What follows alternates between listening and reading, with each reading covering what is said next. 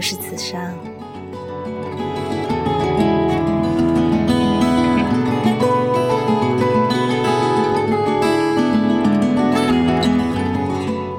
声响慢行，带你看见你不知道的东南亚。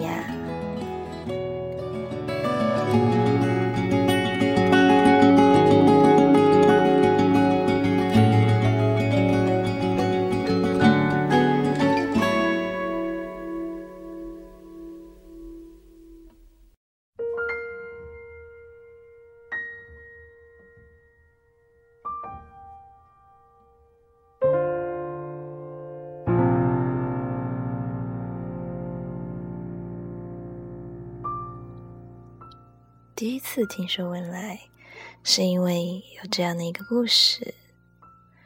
在很多年之前呢，我看到新闻中有说到，文莱的王妃为了庆祝国王的生日，送给他世界上最大的水晶，然后国王把它放在市中心的公园里，就这样让人们参观玩耍。听到这样的故事，并不是觉得浪漫，而是觉得这是一个怎样的国度，要有多么的安居乐业，夜不闭户，才能让国王随意的把巨型的水晶放在公园里公开参观呢？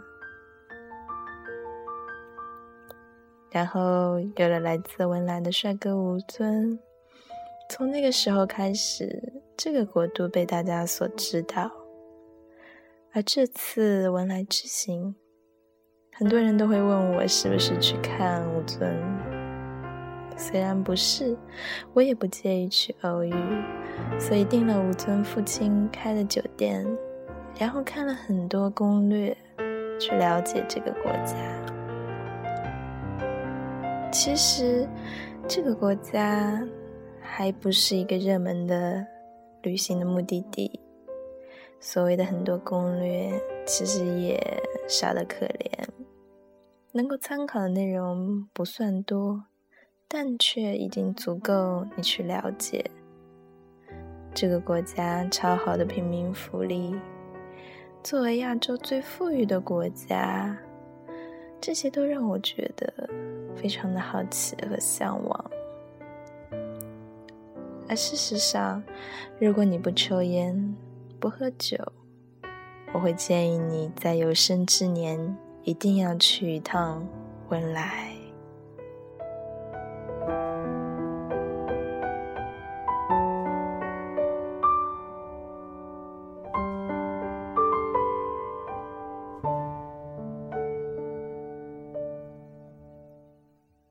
在办理签证的时候，并不是一帆风顺。虽然有着落地签的传闻，但实际操作上，完全的自由行是很难办出个人旅行签证的。如果你搭乘的是文莱皇家航空，就没有这个问题，可以轻松的在上海完成旅行签证。但如果是其他的航空公司呢，就需要办理。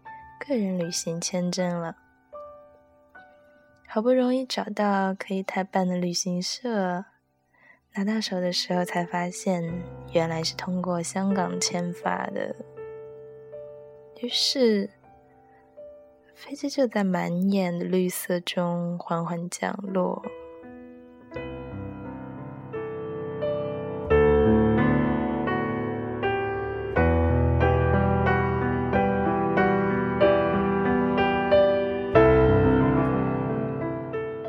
这真是一个好小好小的机场，但是一切设施崭新先进，没有那么大的人流量，也因此让机场安静而井然有序，很快就可以办理完一切手续，顺利入关。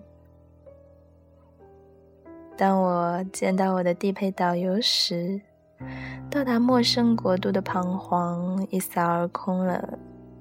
所谓的他乡遇故音，就是如此吧。这是一位三代华裔。当在一个陌生的国度遇到可以用中文交流的当地人，一切的不安都会落下。而此时，我才知道，这机场果然是刚刚新建的。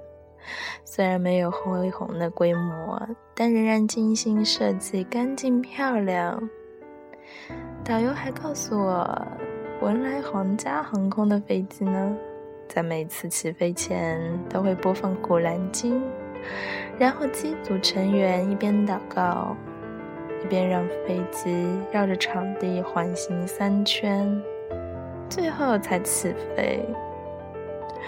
我不清楚这是不是真的，可是想来的确是一副难得的奇观。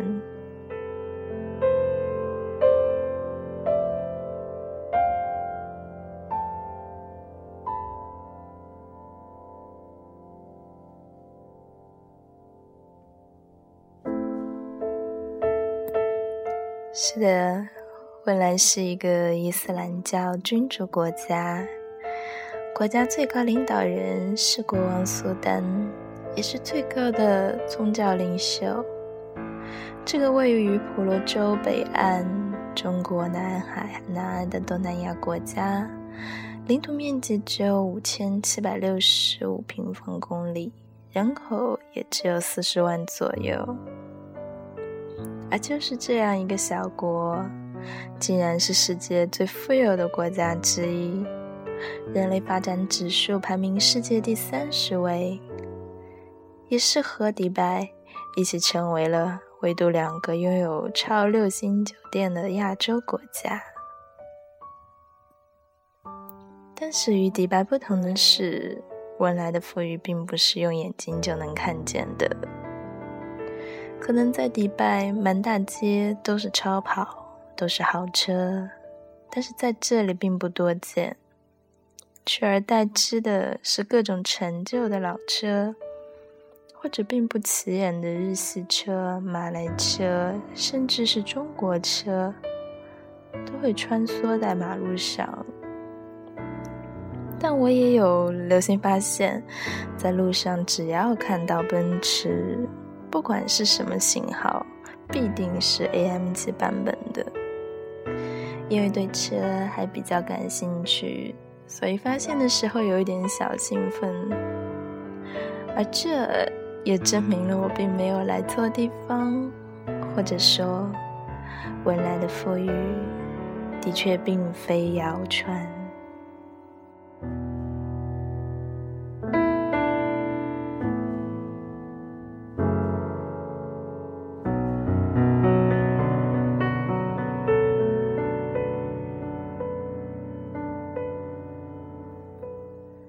事实上，文莱人均也拥有一点五辆车，而作为石油出口大国，汽油比水还要便宜，折合人民币才二点五元一升。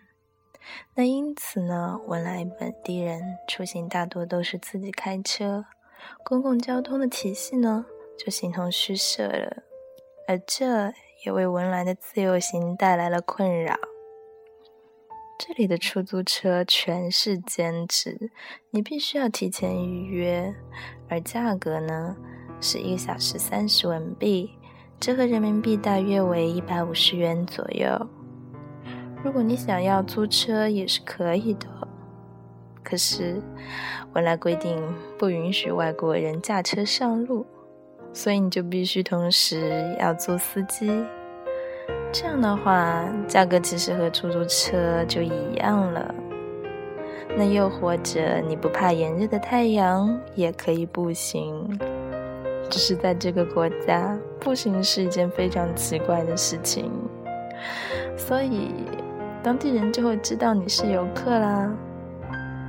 如果运气好的话，说不定你还会碰到好心人停下来问你是否要搭顺风车。那当然，你也可以跟我一样，选择请一位导游，一天七十文币，折合人民币大约是三百五十元。就可以带你游遍首都斯里巴加湾时的主要景点了。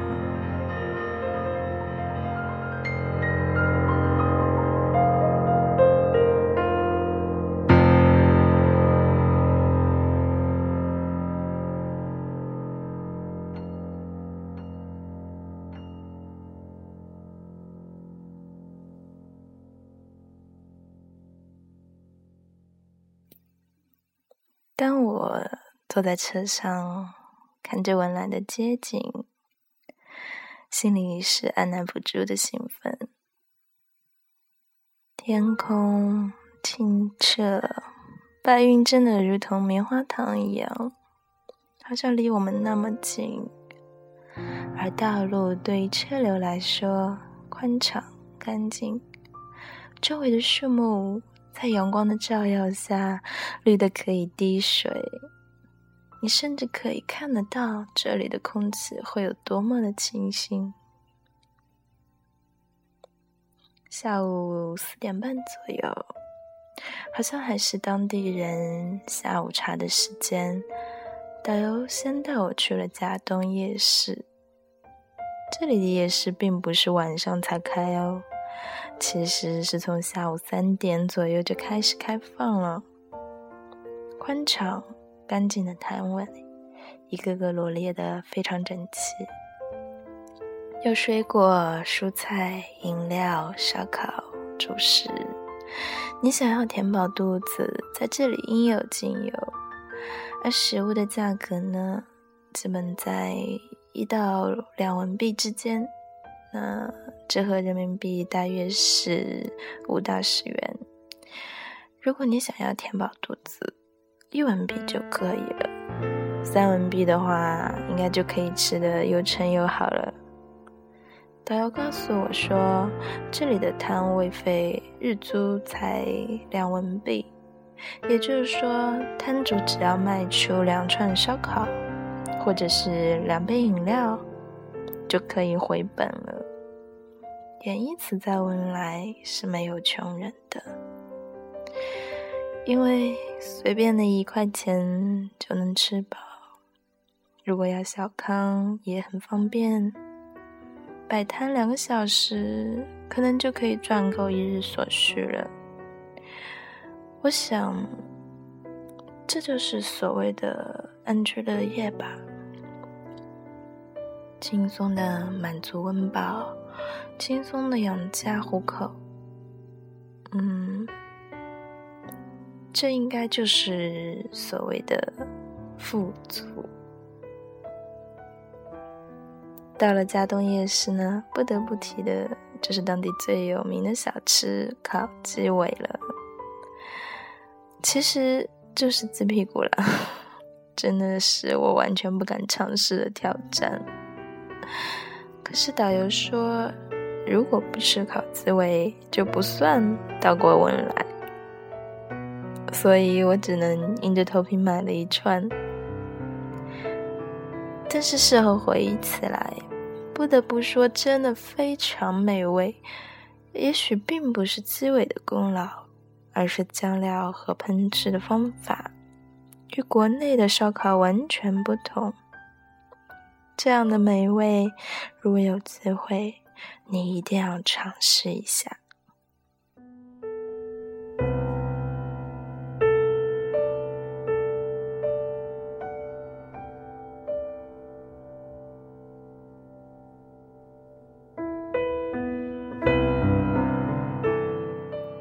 大约是傍晚五点左右，天空开始飞起了晚霞。导游说：“先去看看日落的国王清真寺吧。”于是，我来到了那个传说中用真金做顶的神圣宫殿。国王清真寺是本任苏丹个人出资建立的，它有七颗好像洋葱般的金顶。是用黄金做成马赛克，一片一片贴上去的，也是唯一一间拥有女性单独的朝拜室的清真寺。当傍晚的云霞洒落在金顶上，当朝祷告时间传来了悠扬的诵经，你真的可以沉醉。它和我们在国内常看到的佛教的寺庙完全是不一样的气场，更多的是一种宫殿的感觉。而这座清真寺不仅建筑宏伟，也是文莱目前最高科技的清真寺，有皇室人员专用的电梯，有全自动感应的净身池。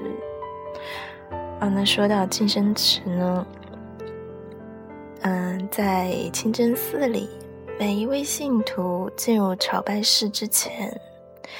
都需要按照规定的顺序清洗身体，就清洗完了每一个部位，才可以进下一面的朝拜。而这一座清真寺当中，嗯，用来遮阳的走廊，也因为考虑到了朝拜者太多，那脱下的鞋子没有地方放。所以特别设计了用阿拉伯文字标示顺序的鞋架。我呢特意还为了找到自己生日所对应的阿拉伯文字，兴奋地绕着走廊跑了一圈，拍下了那样的图片。这样的小乐趣，其实在整个旅程中。还有很多，而我曾经为了传说中真经铸造的寺庙激动，但当我真的身在其中时，更多的感受并不是奢华与富丽堂皇，而会让你产生难以言明的崇敬和尊重。还有内心的平静。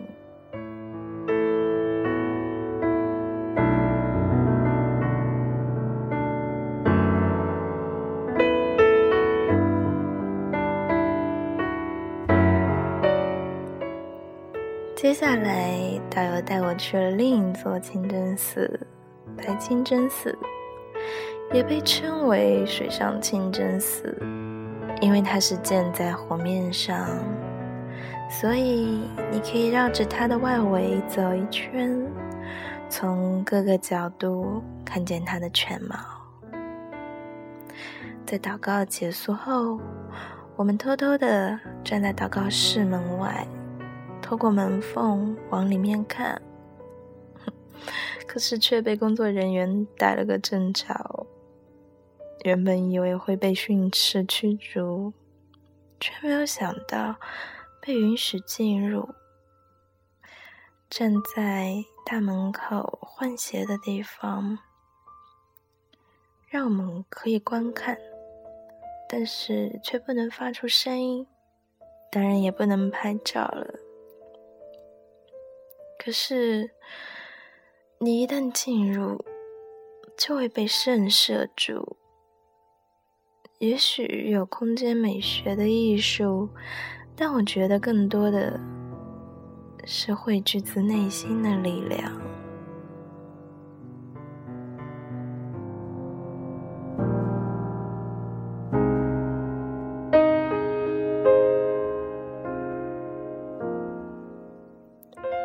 整个殿堂被金洋葱的穹顶拱向了天空。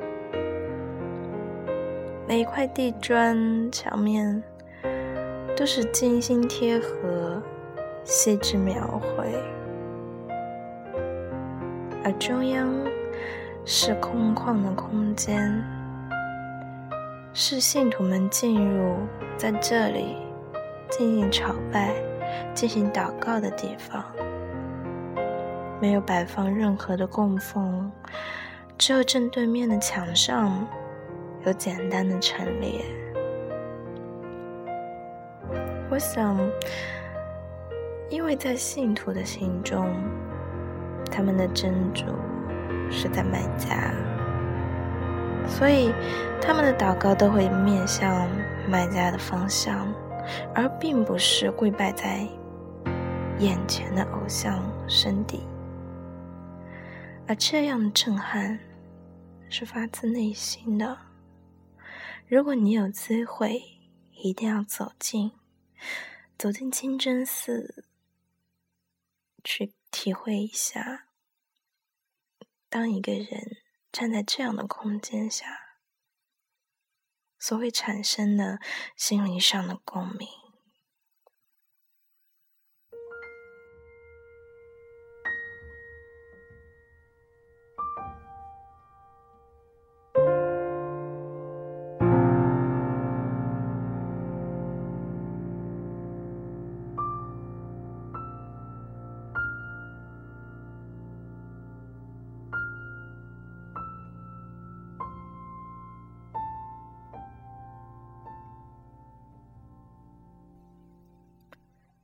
晚上回到酒店，我在电梯里遇到了来自澳门的吴尊的粉丝，是一个很可爱的小男孩，还有从上海直飞的自由行的团体。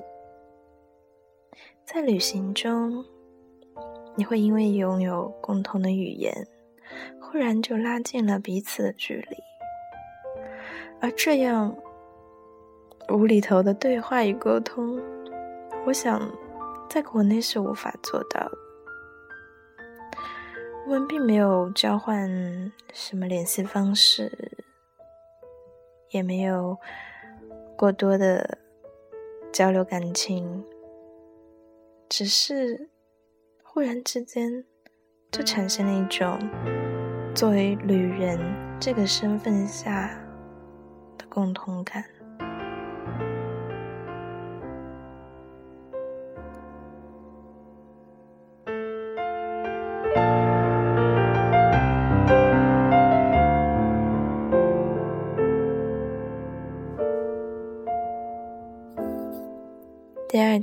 阳光依旧晴好，导游载着我开始正式的四里巴加万事一日游。夜晚的清真寺，在白天又是迥然不同的体会，干净清爽，一如文莱的空气。而皇室陈列馆呢，就是一定要去看的地方了。这里面有本人国王登基时所乘坐的仪仗，还有文莱皇室的介绍，以及各国送的礼物。一边听着导游讲述着皇室的秘闻，一边看着历史相片，这样的感觉非常奇妙。那么近的接触皇室。平民也可以随意的讨论，但是又打心里尊敬着国王，这样的感觉很奇妙。我想，这是在自己的国度中一辈子都无法体会到的。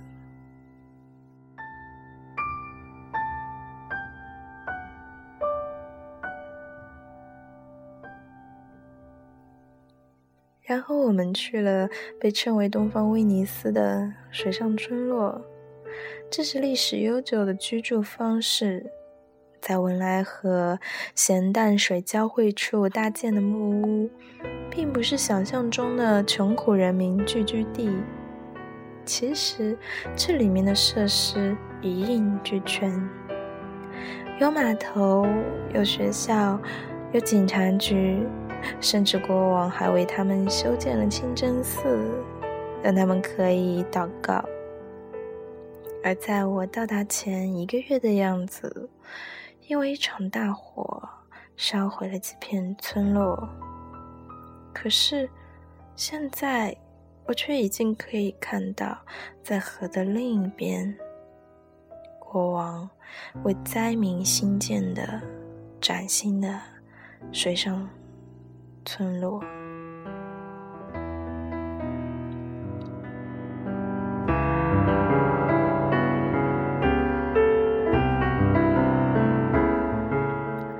这真是一个不愁吃穿的国度。作为本国的公民只需要一文币挂号费用就可以医治任何的病患。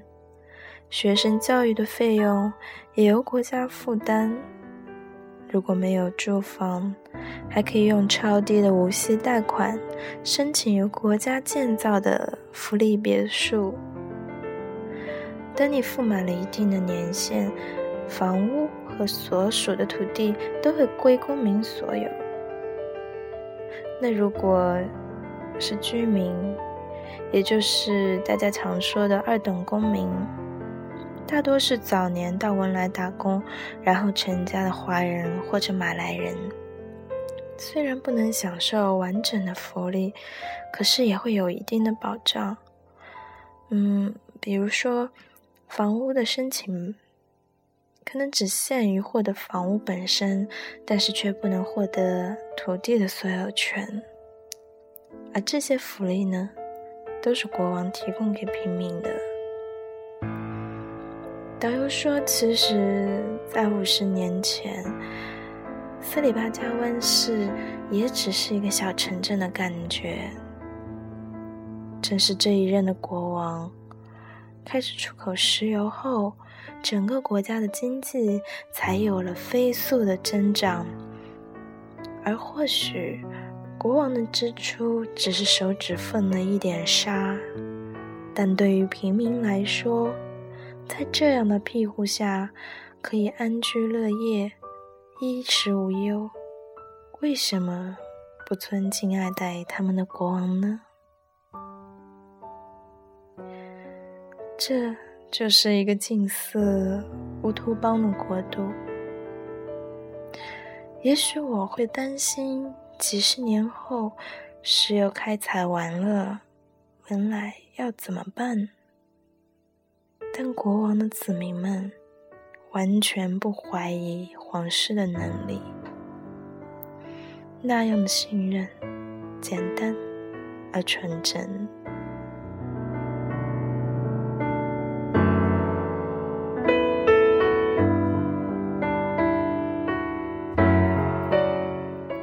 晚上回酒店的时候，导游告诉我说，门口停了 M 五。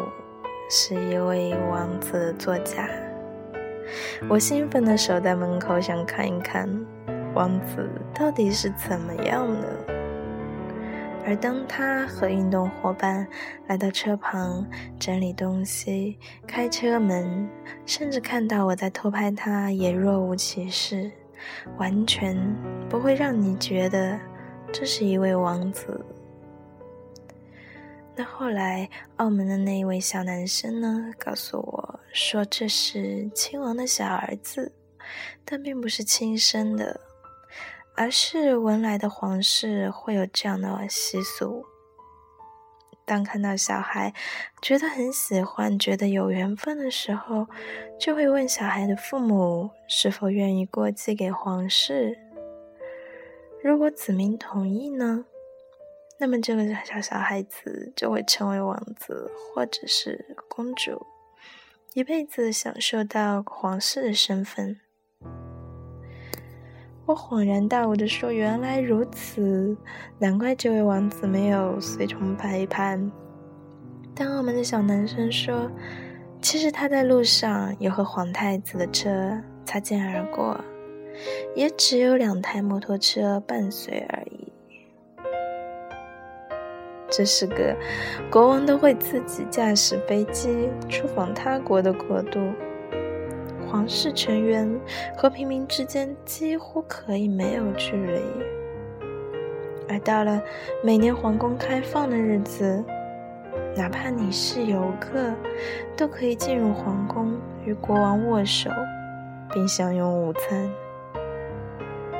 这样的情景对我来说太过新鲜神奇，是这一辈子都难以想象的场面。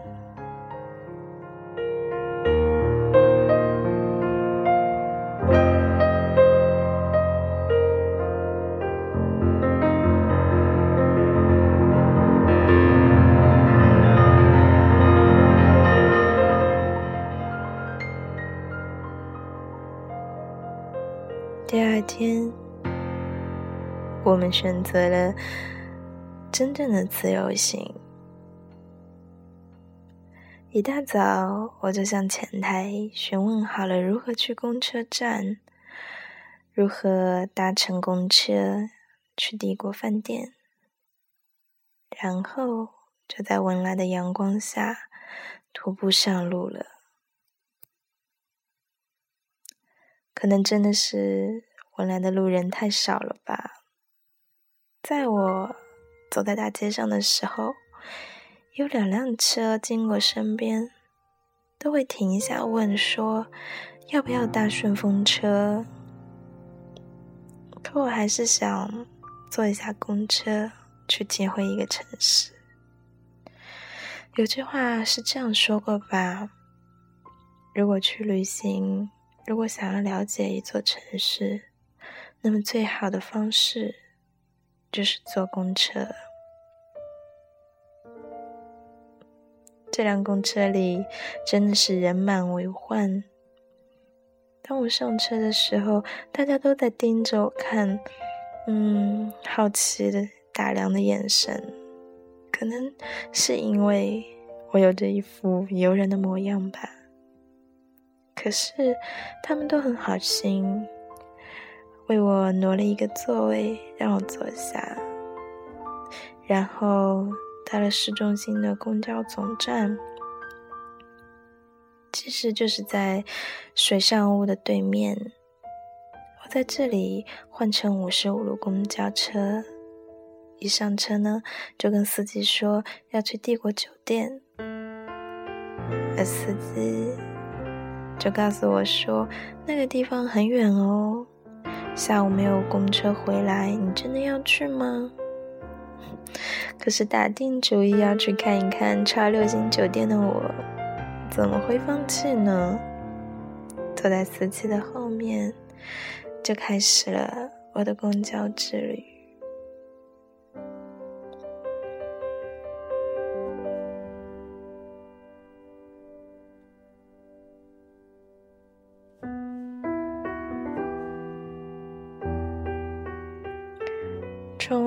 飞过的是文莱城市的街景，还是那么的美丽、干净、清透。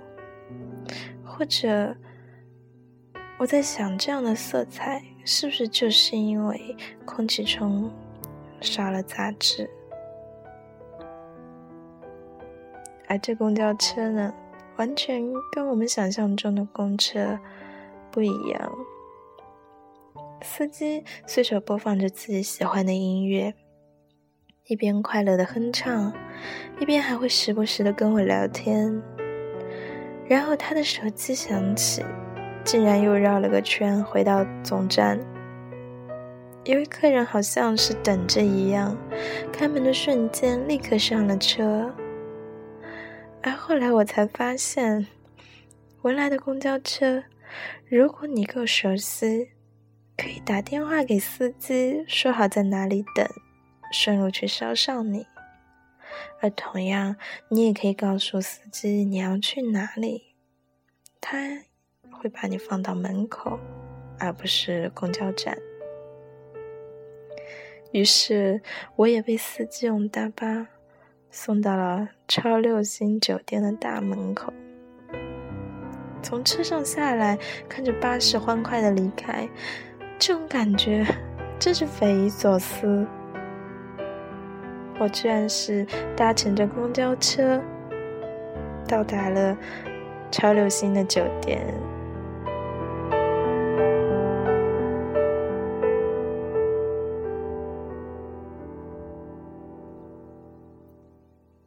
帝国酒店，文莱最奢华的酒店。我现在根本就没有办法用言语去描绘出它的美，相片也拍不出，而只有当你身处其中的时候，你才会被它的这种华丽、优雅。所迷醉，那原本是亲王的行宫，而因为某些原因就被收为国有了，改造成酒店对外运营。可是，即便你不是住客，也可以来游玩、观赏、用餐。因为实在太漂亮了，这里已经成为了文莱旅行不得不去的一道景点。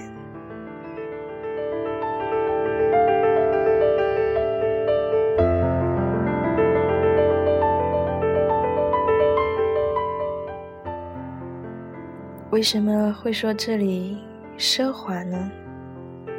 因为在酒店里，所有的用品器皿都是纯银的。而大堂中的那些装饰品，全都是数以亿计的珍宝。墙壁和柱子上的金色部分，据说也是真金制成。而我觉得更奢华的是酒店外的海岸线，一道道的湾湖。虽然没有大片的细沙让你惊呼，可是纯天然的海湾，并不是任何一家酒店就有这个实力可以独占的。你在这里，甚至可以躺在泳池里欣赏海岸线的风景，然后晒着太阳，回味着美食，让你留恋到不想离去。可是，如此奢华的酒店，价格却远远没有那么昂贵。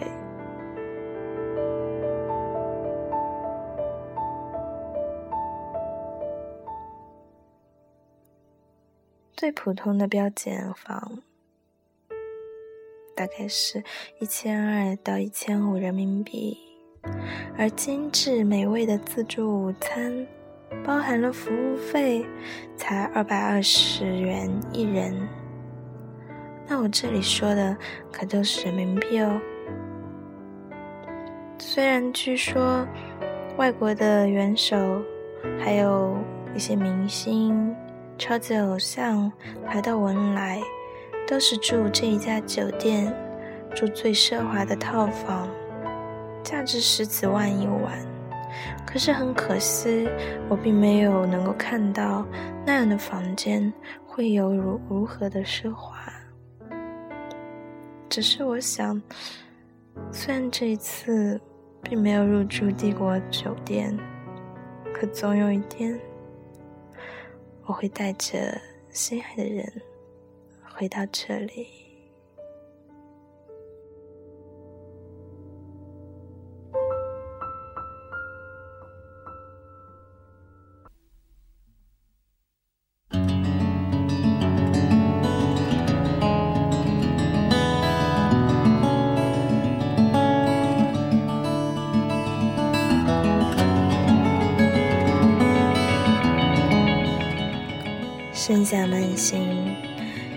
所不知道的东南亚。下一站，我想带你去看一看淡布隆国家森林公园，一个最接近于天堂的地方。